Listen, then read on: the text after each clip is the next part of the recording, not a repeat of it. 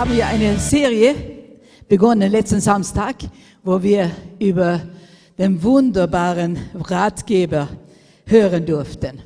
Und heute Abend geht es äh, weiter auf dieses Thema, er heißt.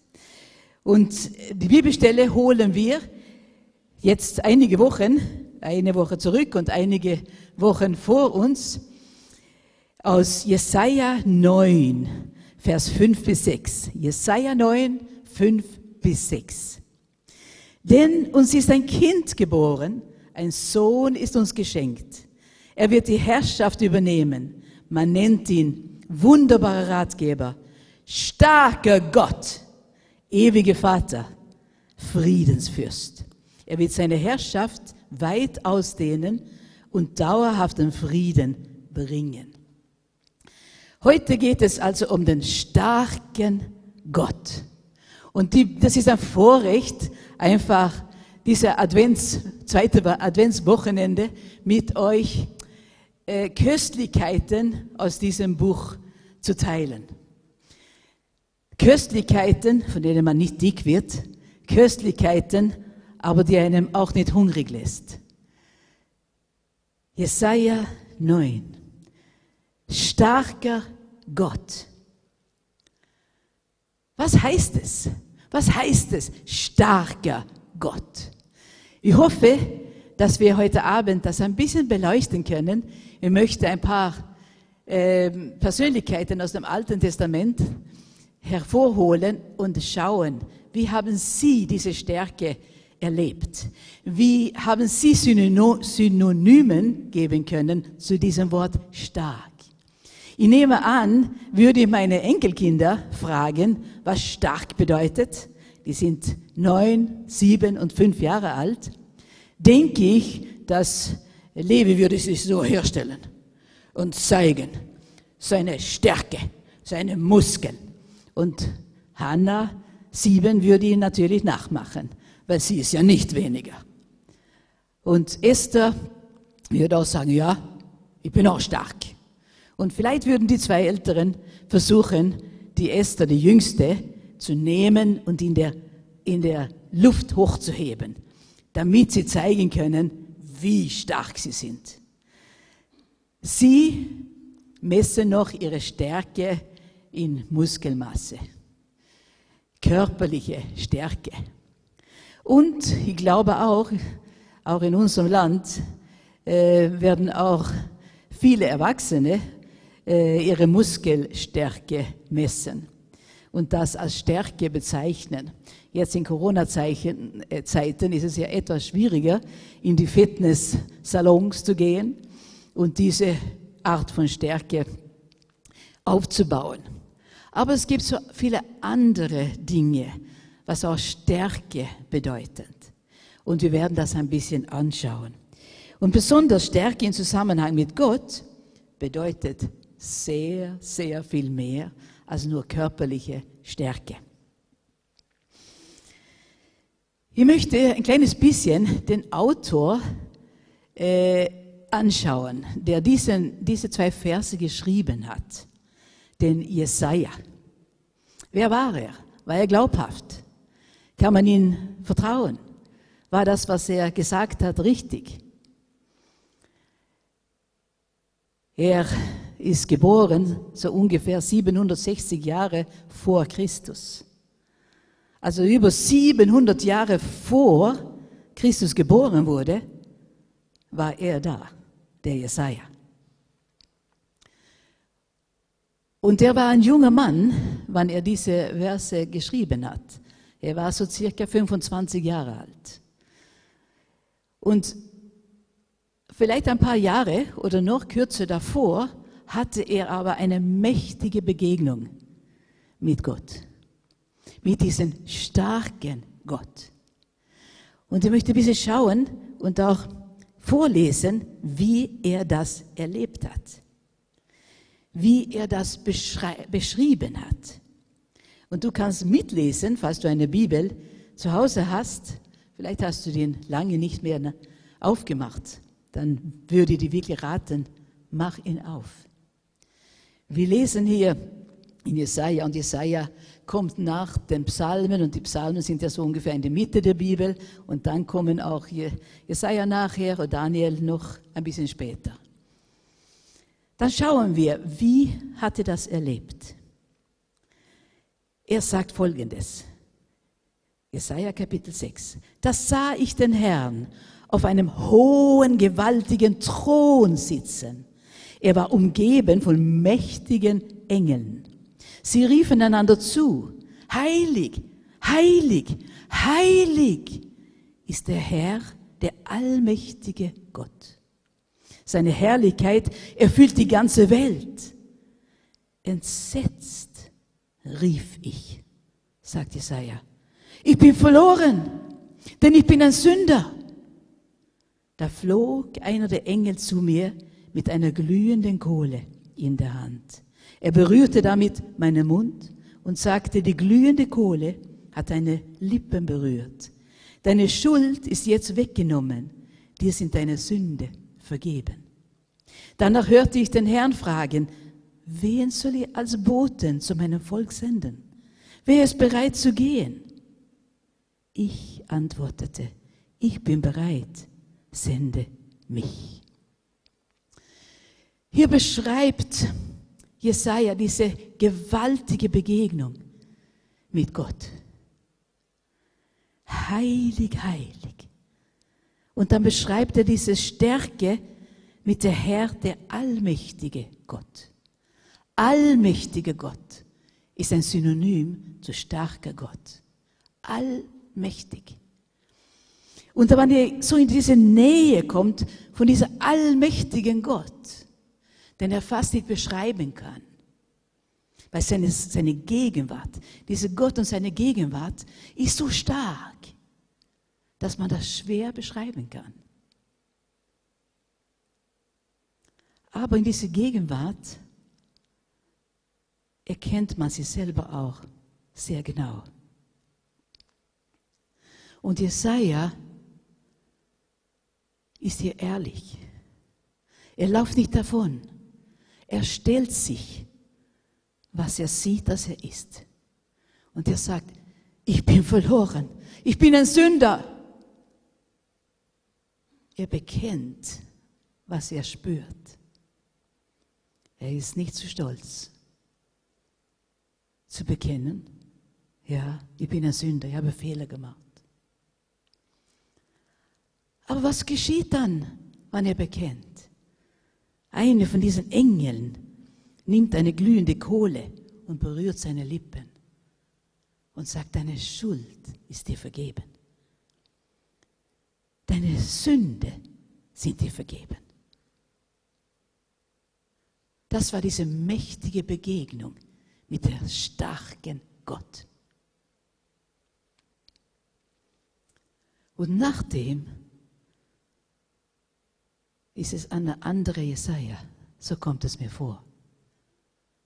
Und Gott braucht immer jemand, der auch ihn gehorchen kann, mit dem er reden kann, Botschaften geben, die niemand sonst weiß, weil er allein ist allmächtig. Und so fragte Jesaja,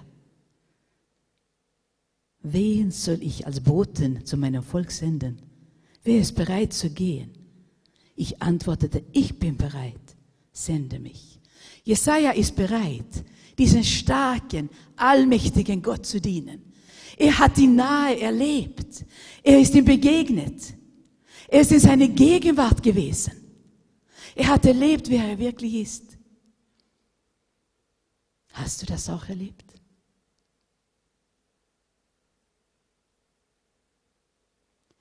Dieser Jesaja hat es erlebt.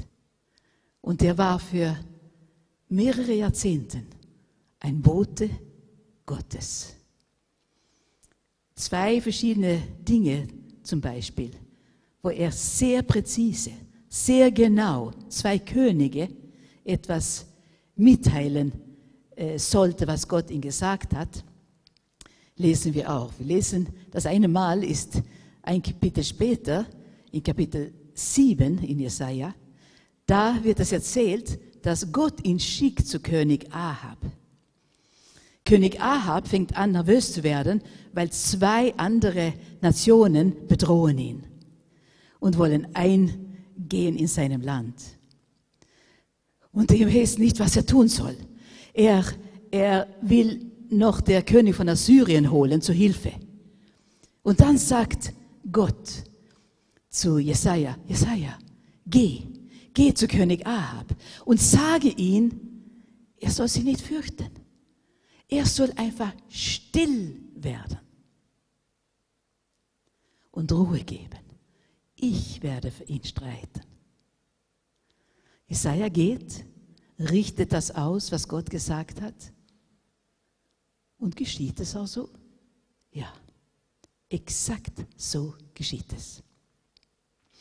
Später, in Kapitel 37, kriegt er auch den Auftrag, zu König Hiskia zu gehen. Hiskia steht auch vor einer schweren Situation. Nebukadnezar hat einige Gebiete eingenommen. Nein, nicht Nebukadnezar, Sanherib. König Sanherib hat einige Gebiete eingenommen und steht jetzt vor Jerusalem und will Jerusalem einnehmen. Und er war ein mächtiger König, der König Sanherib. Und er schickt seine, seine Befehlshaber und die machen das ganze Volk schwach. Die sagen, tu, was wir sagen. Die waren hart. Tu das, was wir sagen jetzt. Und sonst zerstören wir eure Jerusalem. Auch Hiskia wird sehr, sehr unruhig. Und er fängt an zu beten. Und wann er anfängt zu beten, dann sagt Gott wieder zu Jesaja. Dann spricht Gott mit Jesaja. Sagt Jesaja, geh. Geh zu König Hiskia und sag ihm, er braucht keine Angst haben. Ich werde das regeln. Sage nur, er braucht keine Angst haben. Ich werde das tun. Und auch Hiskia glaubt an Jesaja. Und er bleibt ruhig. Und in derselben Nacht dann auf einmal sterben 185.000 Männer von Sanherib. Und er wird so erschrocken, dass er alle anderen zusammennimmt und wieder zurückzieht. War das ein starker Gott? Sehr präzise. Er hat gesprochen und es geschah. Ein starker Gott, allmächtiger Gott und ein gerechter Gott. Unser starker Gott ist auch ein gerechter Gott. Er kennt die Zusammenhänge. Er kennt unsere Motive. Er kennt uns sehr, sehr gut. Und er hat einen Blick über unsere ganze Welt. Unfassbar, aber wahr. Ich möchte euch noch eine zweite Person und seine Freunde äh, vor Augen führen, weil auch mit ihm finden wir ein paar neue Synonymen zu Wort stark. Und das ist Daniel. Wir lesen von ihm in 2. Könige 24, aber auch in Daniel, das Buch Daniel, Kapitel 1 und 2. Daniel war auch ein junger Mann, so circa 100 Jahre nach Jesaja. Und er wohnt in Jerusalem zusammen mit drei anderen Freunden, wahrscheinlich auch seine Familie. Aber Nebukadnezar, diesmal ist es Nebukadnezar, König Nebukadnezar, äh, nimmt ein Stück für Stück und kommt in Juda ein, drängt in Juda ein und fängt an, äh, Tempelschätze wegzutun und zwingt auch der König Joachim, äh, sich zu unterwerfen. Und noch dazu schickt der Befehl, dass einige von den jüngeren Männern äh, sollen auch mitgeschleppt werden, mitgenommen werden. Aber er hat, er hat schon gewisse Voraussetzungen, was er, was er hier auch ausdrückt. Sie sollen gut aussehen und gesund sein. Wir lesen das also in Daniel 1. Sie sollen gut aussehen und gesund sein. Außerdem müssen sie Weisheit und Bildung mitbringen und eine rasche Auffassungsgabe besitzen. Dann sind sie zum Dienst an meinem Hof geeignet. Das war also das Ziel. Sie sollen unsere Sprache lernen und in den babylonischen Schriften unterrichtet werden.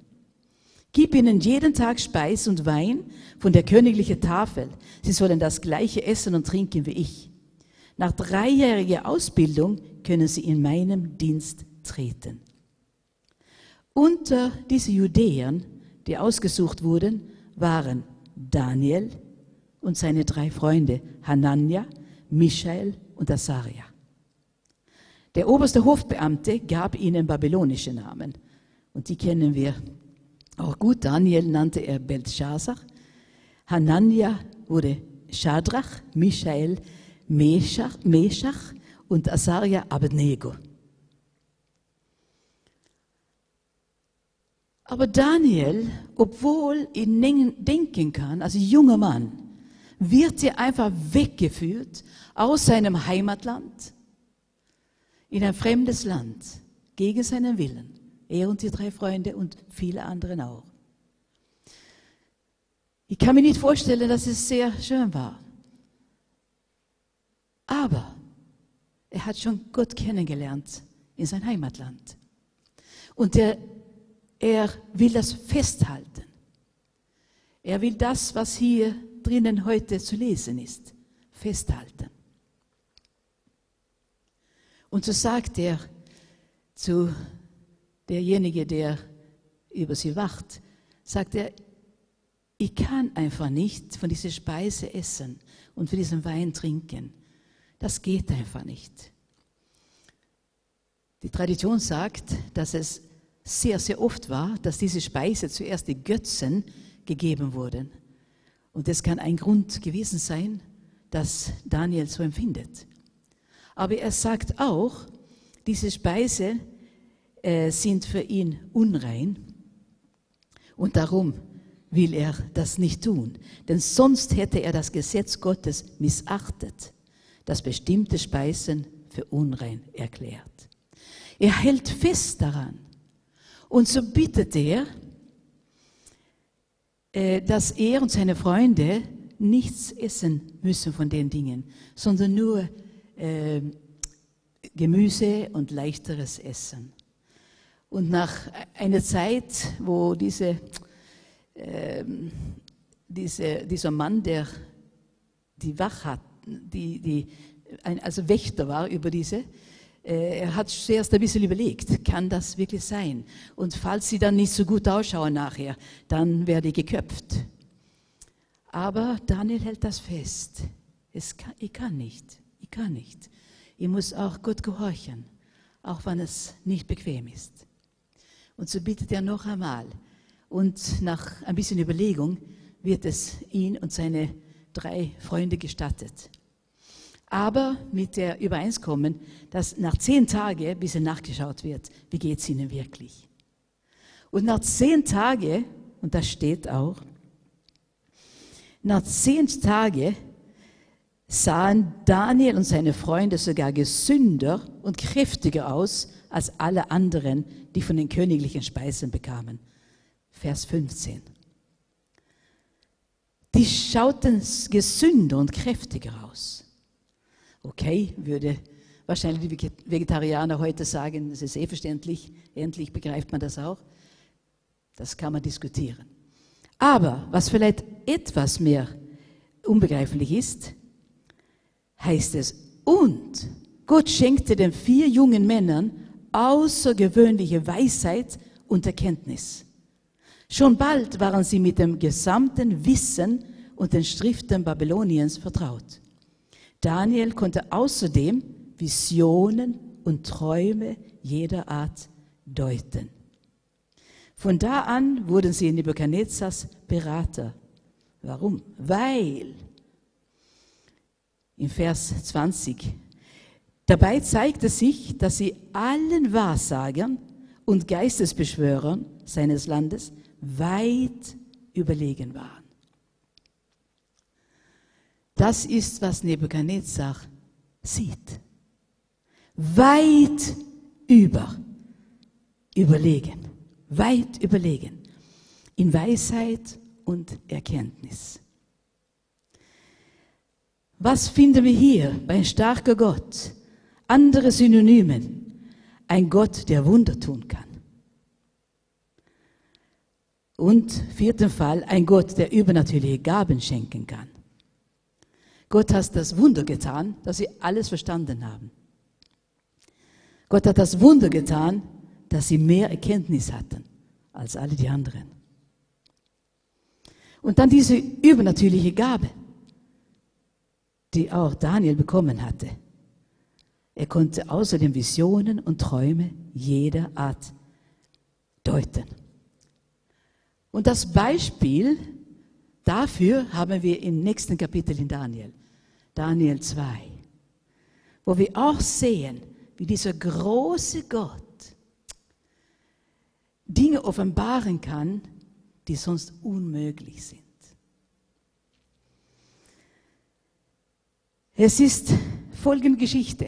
Nebuchadnezzar hat eines Nachts einen Traum. Und das macht ihn sehr, sehr unruhig. Und er einfach, er, ihm wird klar, er, er muss eine Deutung davon bekommen.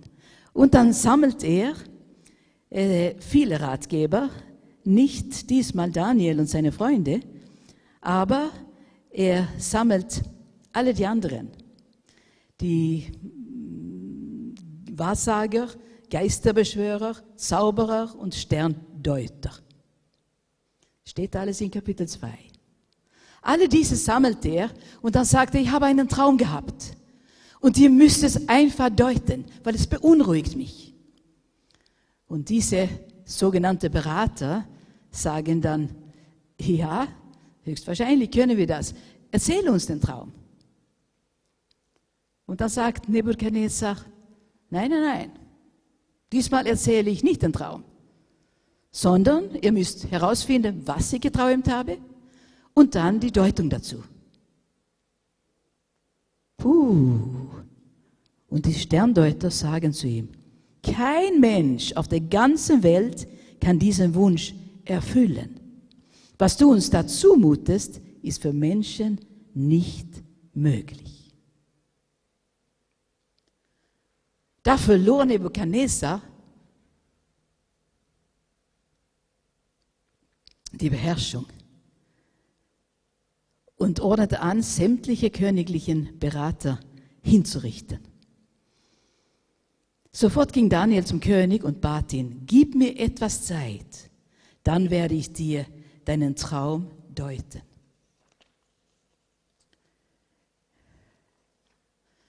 Und er kriegt ein bisschen Zeit. Es ist sehr ungerecht, dass alle dann, weil genau, Nebuchadnezzar hat auch gedroht. Er hat gedroht, dass, wann sie das nicht tun können, dann werden sie alle umgebracht. Ohne Gnade. Und das war nicht in Ordnung.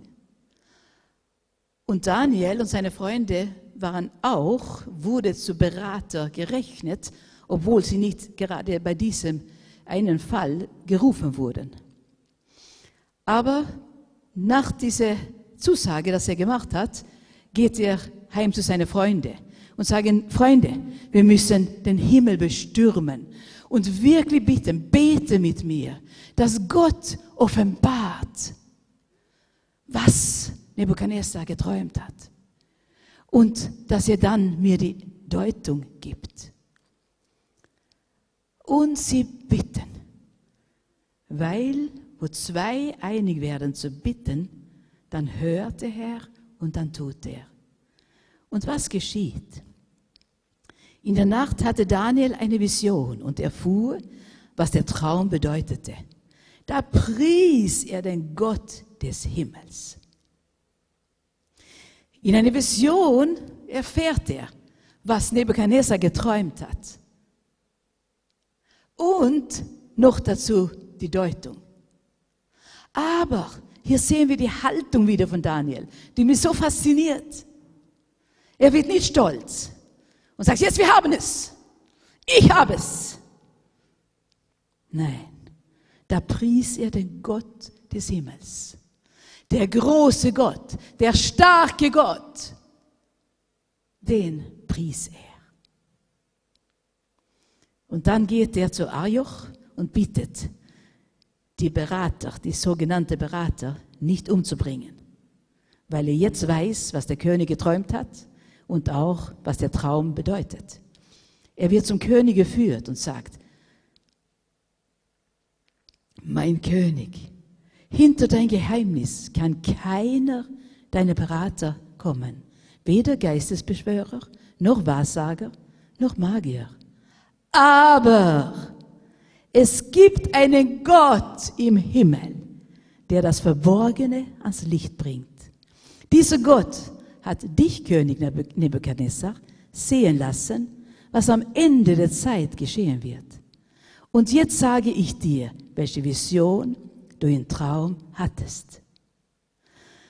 Und dann beschreibt er das wieder, ganz präzise. Als du auf deinem Bett lagst, warst du in Gedanken versunken. Dich beschäftigte, was in der Nacht nach deiner Herrschaft kommen würde. Und der Gott, der Geheimnisse enthüllt, hat dich in die Zukunft schauen lassen. Wenn ich dir nun den Traum erzählen kann, dann nicht, weil ich klüger wäre als alle anderen Menschen. Nein, Gott hat es mir offenbart damit du, mein König, eine Antwort auf das bekommst, was dich so beunruhigst. Du kannst es nachlesen nachher. Daniel Kapitel 2. Und der Traum, was war dann dieser Traum? Das war eine riesige Statue. Und der Kopf war aus Gold. Dann der Brust und die Arme war aus Silber. Dann der Bauch und die Hüfte waren Bronze und die Beine waren Eisen und die Füße, da war es sehr ungewöhnlich. Die Füße waren aus zwei verschiedenen, bestanden aus zwei verschiedenen Dingen. Die Hälfte war Eisen und die Hälfte war Ton. Eine absolut unmögliche Mischung. Und dann sagt er weiter, Daniel, während du noch schautest, löste sie plötzlich ohne menschliches Zutun ein Stein von einem Berg. Er traf die Füße aus Eisen und Ton und zermalmte sie. Die ganze Statue brach in sich zusammen. Noch während diese Könige an der Macht sind, wird der Gott des Himmels ein Reich aufbauen, das niemals zugrunde geht. Das, mein König, war der Stein, der ohne menschliches Zutun vom Berg losbrach und die Statue aus Ton, Eisen, Bronze, Silber und Gold zertrümmerte. Uh, die Auswirkung dieser Geschichte ist überwältigend. König Nebuchadnezzar wirft sich vor Daniel nieder und sagt zu ihm, Daniel, Immer noch im zweiten Kapitel, Vers 47. Es gibt keinen Zweifel. Jetzt spricht Nebuchadnezzar. Es gibt keine Zweifel. Euer Gott ist der größte aller Götter und der Herr über alle Könige. Er bringt Verborgenes ans Licht, sonst hättest du dieses Geheimnis nie aufdecken können. Was für eine Auswirkung. Wenn der große Gott, der starke Gott etwas offenbart, was niemand wissen kann, dann hat es Auswirkungen. Und Nebuchadnezzar, er fällt sogar nieder vor, vor Daniel und sagt es. Dann als kleine Nebensache kriegt Daniel eine hohen, hohe Stellung am Hof und auch seine Freunde werden in der Verwaltung der Provinz Babylon eingesetzt. Hier, in dieser ganzen Geschichte von Daniel, haben wir noch einige Synonyme zum starken Gott. Wir haben schon vier gehabt und hier kommt der fünfte. Er ist der allwissende Gott. Er weiß alles. Er weiß, was wir denken. Er weiß, was wir fühlen. Er weiß auch, was du daheim sitzt, gerade jetzt. Vor, den, vor der Fernsehen. Vielleicht weinst du, weil du dich so alleine fühlst, so einsam. Gott weiß es. Gott weiß es. Du bist nicht alleine. Gott weiß es. Rufe ihn an in deiner Not und er wird antworten. Vielleicht sitzt du da und bist zornig und denkst, meine Güte, was ist das für ein Schmarrn? Ich möchte raus. Auch deine Gedanken weiß Gott und er hört, was du sprichst. Sei ein bisschen vorsichtiger, weil dieser Gott will auch dir begegnen und dir etwas mehr geben, als was du bisher erfahren hast.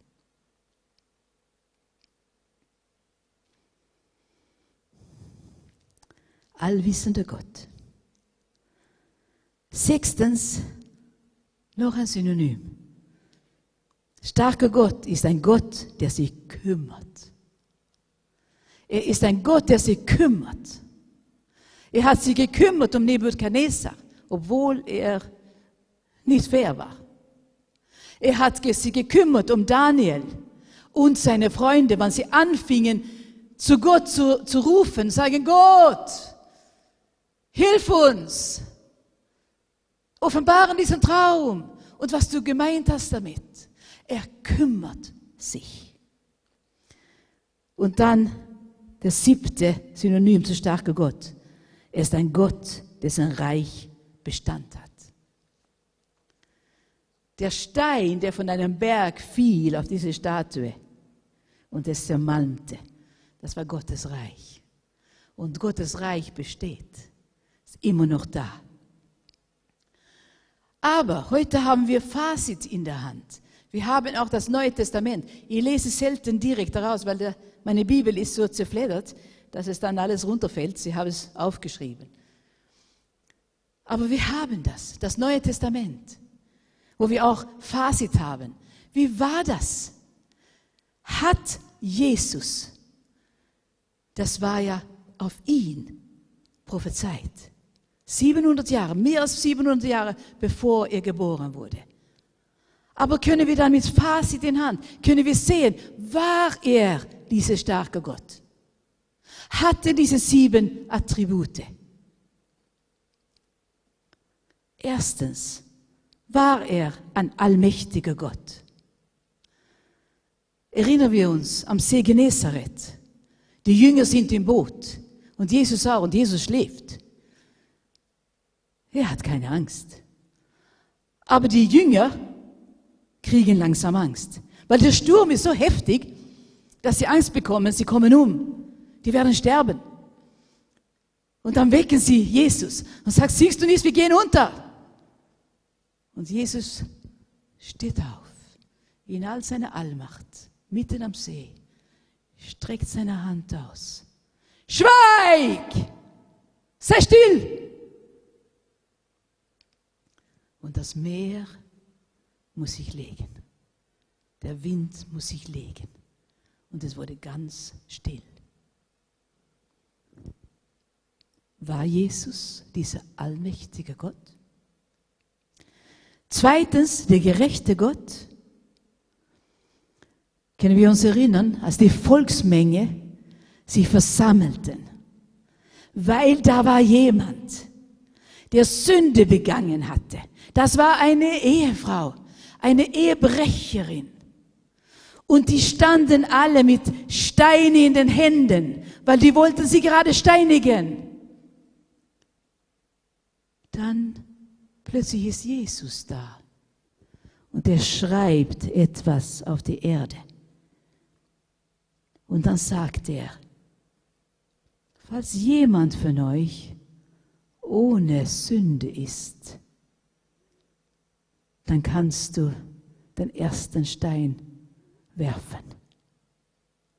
Und die kann richtig spüren, wie still es wurde.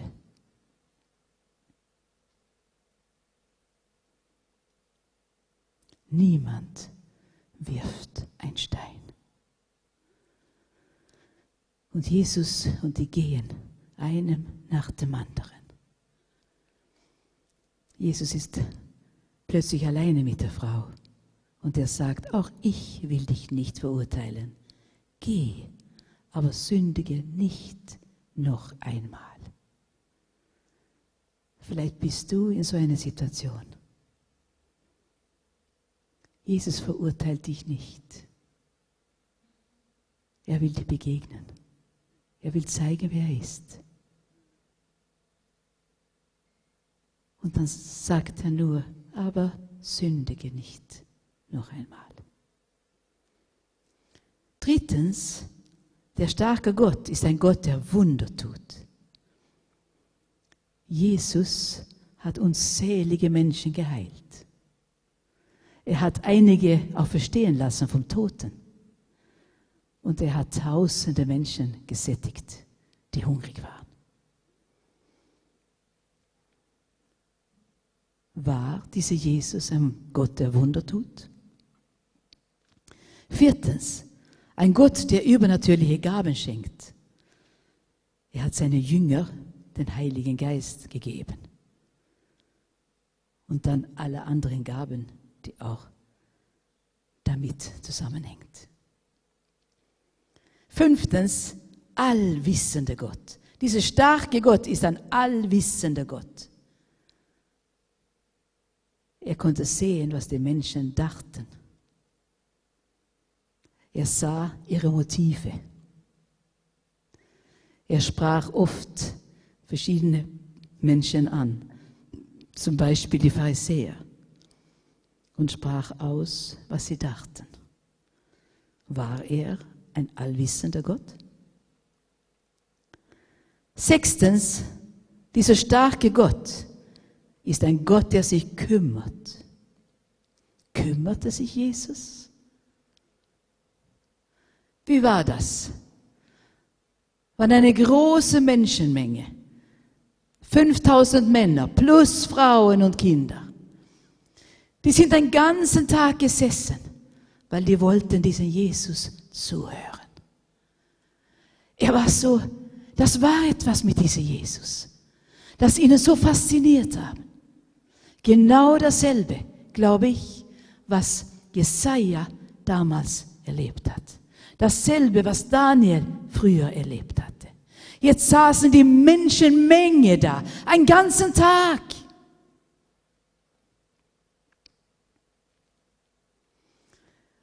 Und Jesus schaut sie an und merkt, die sind hungrig. Wir können sie nicht so heimgehen lassen. Das geht doch nicht. Die sind hungrig. Und so sagt er zu seinen Jüngern, gib ihnen etwas zu essen, die sind hungrig.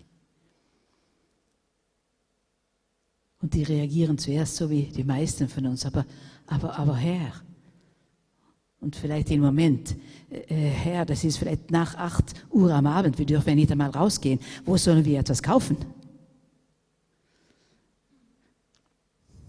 Aber auch ohne Corona-Zeiten gab es nichts in der Nähe, wo sie etwas kaufen konnten. Aber Jesus sagt, was habt ihr dann? Habt ihr gar nichts? Und dann kommt ein, ein kleiner Bub mit seinen Jausensackel, zwei Fische und fünf Brote. Und das bringen sie Jesus. Und Jesus nimmt es und segnet es und segnet es. Und dann dürfen die Jünger austeilen und es reicht für alle diese Menschen plus fünf, zwölf Körbel übrig. Ich liebe das. Ein Korb für jeder Jünger, dass sie sehen sollen, Gott tut Wunder. Und Jesus kümmert sich um die Leute. Und wenn er sich kümmert, sieht er immer einen Ausweg ihnen zu geben, was sie brauchen. Jesus kümmert sich auch um dich.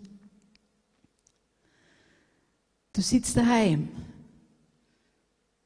und fragst dich, kümmert sich wirklich jemand um mich? Ja. habe eine gute Botschaft für dich. Jesus kümmert sich um dich. Fang an, mit ihm zu reden. Sie ist so einfach. Rede mit ihm genauso, wie du mit deiner Freundin oder Freund redest. Rede mit ihm. Er hört dich und er kümmert sich um deine Not.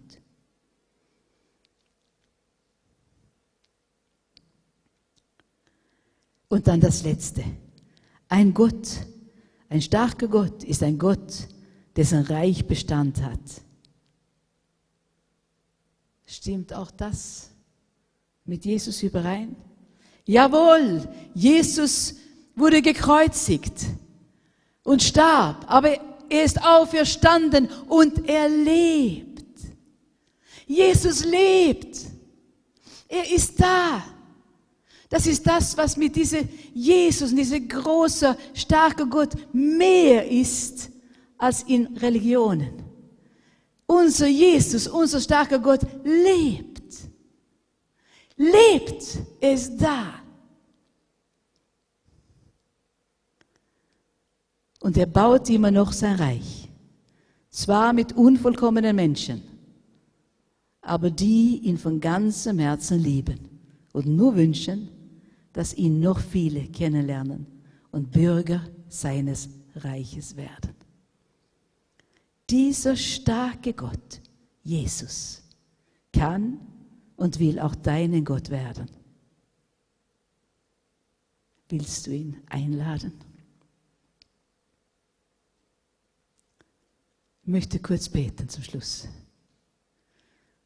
Und wenn du wirklich ehrlich meinst, bekenne, genau wie Jesaja damals. Ich bin verloren, ich bin ein Sünder. Das genügt, das ist Bekenntnis. Und du wirst Jesus erleben. Du kannst heute Abend Bürger werden in Gottes Reich. Weil dieses Reich, dieses Reich wird nie, nie nie und niemals zerstört werden. Lass uns beten. Herr Jesus, ich danke dir, dass das, was gesagt wurde, was du offenbart hast für deine Propheten, tausende Jahre voraus, das ist in Erfüllung gegangen. Du bist geboren und du hast dann dein Leben für uns gegeben. Herr, wir sehen, dass dein Wort wirklich wahr ist. Du hast alles eingehalten, was du versprochen hast. Du bist diese wunderbare Ratgeber. Du bist dieser starke Gott. Und wir werden dann hören, was du noch mehr bist. Jesus, ich bitte dich, dass du heute Abend jeder Einzelnen segnet, der vor der Kamera heute sitzt. Jesus, du bist derjenige, der trösten kann. Du bist derjenige, der dich kümmert. Du bist derjenige, der alles verändern kann. Du bist derjenige, der alle Macht hast, im Himmel und auf Erden. Danke, dass du eingreifst. Oder wenn jemand krank ist, Herr Jesus, du bist da. Lass deine Kraft durchströmen. Heute Abend. Dass noch jemand verstehen kann. Es ist wirklich wahr. Es ist wirklich wahr. Dein Wort ist wahr und dein Reich ist noch da. Danke, Jesus, dass du jeder Einzelne hörst, die heute Abend zuhören. Danke, Vater.